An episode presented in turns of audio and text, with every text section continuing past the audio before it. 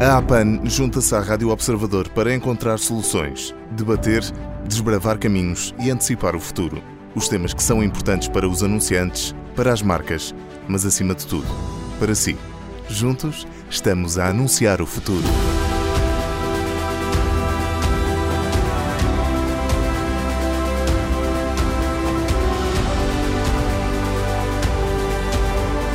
11 episódio do podcast a Anunciar o Futuro, vamos mergulhar no mundo da criatividade. Queremos perceber como é que se consegue ser criativo e como é que se concebe uma ideia. Para nos ajudar neste desafio, contamos com Diogo Anahori, é Chief Creative Officer da Bar Ogilvy. Diogo, obrigado por se juntar a nós. Obrigado eu. Diogo, todos nós, mais cedo ou mais tarde, temos uma ideia mais ou menos brilhante, mas quando temos que ter ideias para campanhas publicitárias todos os dias, como é que o processo decorre? Então, eh, eh, eu acho que para muita gente parece haver a ideia de que criar ideias, passa a redundância, mas parece haver esta ideia de que criar grandes ideias eh, está apenas ao alcance assim de uns, de uns génios iluminados, de gente que foi abençoada à nascença com um talento raro. E, e, portanto eu tenho boas e más notícias. Querem, querem primeiro as boas ou as más? Pode ser as boas. Se calhar as boas, não é? Então as boas são estas. A verdade é que não é bem assim. Portanto, criar obedece a um processo, tem uma técnica uh, e, como tal, pode, pode ser feito e aperfeiçoado por quem quiser. Uh, no fundo, está ao alcance de todos. Aprende-se. Aprende-se. Estas são as boas notícias. Portanto, não está, de facto, só ao alcance de umas mentes brilhantes. É evidente, quer dizer, que eu também sou da opinião que uns terão mais facilidade do que outros, e portanto isso terá a ver com, com os genes de cada um, mas, mas na verdade pode ser feito por todos. Essa é a boa notícia. A má notícia é que a coisa dá muito, muito, muito, muito trabalho. felizmente, está tudo mais ou menos resumido sobre esta, esta coisa do processo de criar ideias, está tudo mais ou menos resumido e bem resumido num livro que tem 80 anos e que tem 20 ou 30 páginas, portanto é muito fácil de ler. Um e como é que se chama? Um livro de 1940 chamado A Technique for Producing Ideas, uhum. de um senhor chamado James Webb Young, que na altura achou que era importante escrever.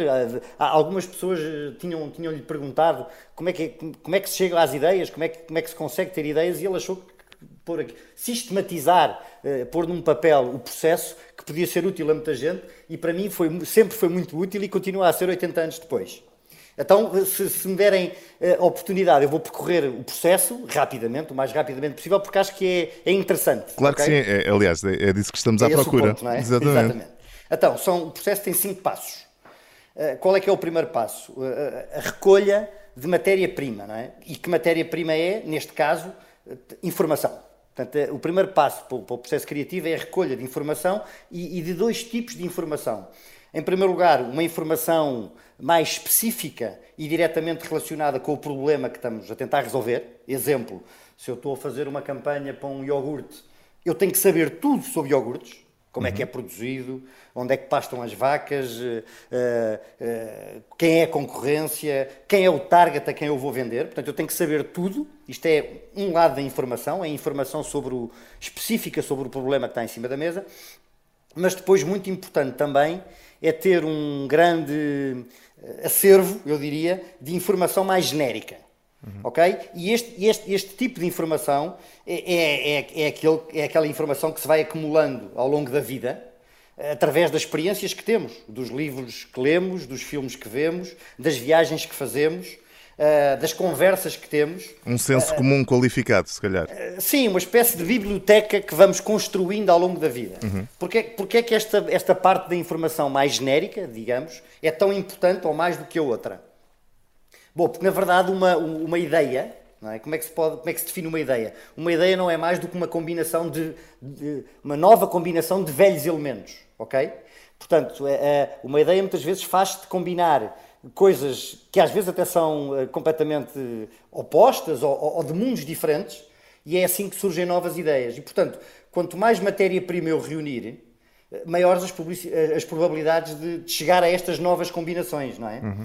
Lá está, combinações essas que muitas vezes são feitas uh, entre mundos que não têm nada a ver um com o outro. É? Claro. Portanto, eu dizia, eu gosto, eu gosto de imaginar o cérebro como uma, uma enorme biblioteca que quanto mais conteúdos tiver, maiores as probabilidades de criar novas combinações. E, portanto, lá está, a, a, a, primeira fase é esta recolha de informação do problema específico e também depois, quer dizer, é bom que ao longo da vida vamos acumulando o, o, uma, maior informação, o maior volume de informação possível, ok? E a segunda fase? É, é, muito rapidamente, um bom paralelismo com isto é um, um chefe de cozinha que se prepara para fazer um novo prato, não é? Se na bancada que está à sua frente ele tiver 300 ingredientes, em vez de apenas uh, ovos e farinha, por exemplo, quer dizer, a probabilidade de sair algo inovador é muito maior, não é? Claro. Portanto, são, é a matéria-prima, são as ferramentas. É por isso que eu também acho que um dos traços comuns em pessoas que são criativas é a curiosidade. Porque são, são, são pessoas que normalmente se interessam por muita coisa e em temas diferentes, ok? Pronto, primeiro passo, reunir informação. Uhum. Segundo passo, digerir a informação. Uh, é aqui que tentamos, tentamos começar a resolver o problema. Começamos a, a tentar fazer as tais diferentes combinações de elementos Uh, é o que se costuma dizer, que partir a cabeça, não é? Uh, pensar, pensar, pensar. Eu diria que esta é talvez a parte mais esgotante do processo. Muitas vezes estamos absorvidos uh, connosco próprios em pensamentos, a tentar, a fazer associações, etc, etc. Na maioria das vezes não nos leva a lado nenhum, portanto nós podemos ficar dias, uh, semanas neste processo e ficarmos exaustos e, e às vezes estamos exaustos Uh, uh, talvez seja o sinal uh, de que é para, o melhor é partir para a terceira fase, ok? Portanto, esta segunda fase é pensamento, partir a cabeça. E que terceira fase é essa? Esta é interessante porque é meio contraintuitiva. É a fase da incubação da ideia. É? Aqui o James Webb Young, o que escreveu este livro, o que nos diz é desliguem. Uh, deixem a mente descansar. Uh, deixem o subconsciente trabalhar. Larguem o problema, ou seja, vão espairecer, uh, vão ouvir música, vão ao cinema, vão ler um livro ou vão ver um filme, o que for. Nem sempre é, é fácil nem sempre é fácil, mas, mas é importantíssimo, de facto, largar o problema que, que, que, que do, com o qual estivemos envolvidos durante, durante a, a, fase 1 e a fase 2. É um bocadinho deixar, deixar a transpiração e apostar na inspiração, não é? Sim, é deixar o subconsciente. É, é bom saber que podemos, quer dizer, que, que, que, o, que, o, subconsciente vai trabalhar por nós, mesmo sem nós uh, lhe darmos essa ordem. Claro. É, é, acho que é reconfortante saber isso. Uma, uh, ele conta uma coisa engraçada no livro que é, a meio das investigações de, de, do Sherlock Holmes, portanto, nos livros do, do Conan Doyle, uh, a dada altura eles estavam totalmente absorvidos naquelas investigações e, portanto, na fase 2. E, e, e, muitas vezes o Sherlock Holmes diz ao Watson: bora ao cinema, ou bora ao teatro, não é? vamos ver um concerto. E o Watson irritava-se imenso porque, porque é que, a meio de um processo que está a ser uh, absorvente, uh, o Sherlock Holmes me leva para, para, para, um concerto. Era preciso, eu acho que é essa a razão. Era para ele uh, libertar-se de, de, de, tudo o que estava na mente e, e ir espairecer. Ok? Portanto, a fase 3 é esta: é esquece lá isso, as coisas vão acontecer.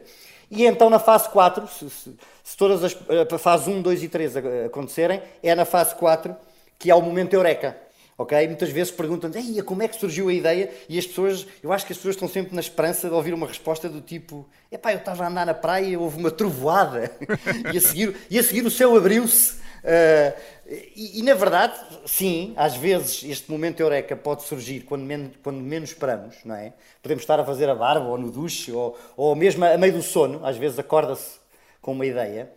O que as pessoas não sabem é que para trás estão três fases, não é? Uh, uh, e, portanto, há um trabalho longo e rigoroso para que esta quarta fase do momento Eureka possa acontecer. Também aqui se aplica aquele, aquela espécie de ditado: a sorte dá muito trabalho. Ora, aí está, exatamente, exatamente.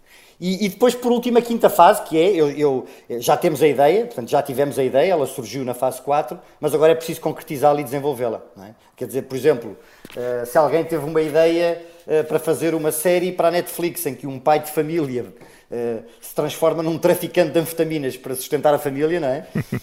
depois é preciso concretizá-la. É preciso escrever os episódios, escrever os guiões, e, portanto, esta, esta parte também dá muito, muito, muito trabalho.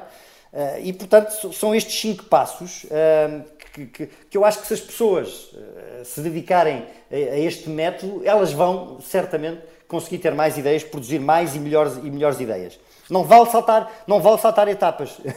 Isto é um bocadinho como, como a história do sono, não é? Nós só entramos em sono, a fase mais profunda do sono, que é o REM, nós só entramos nessa fase, nessa última fase, se passarmos por fases anteriores de sono mais leve e, se saltarmos essas fases iniciais de sono leve, jamais chegaremos ao REM. É um bocado a mesma coisa que o processo criativo, nós temos que passar por estas fases para chegar, para chegar às, às grandes ideias. E pronto, isto exige, exige tempo, não é? Descobrimos então as, as cinco fases uh, para se ter uma ideia brilhante.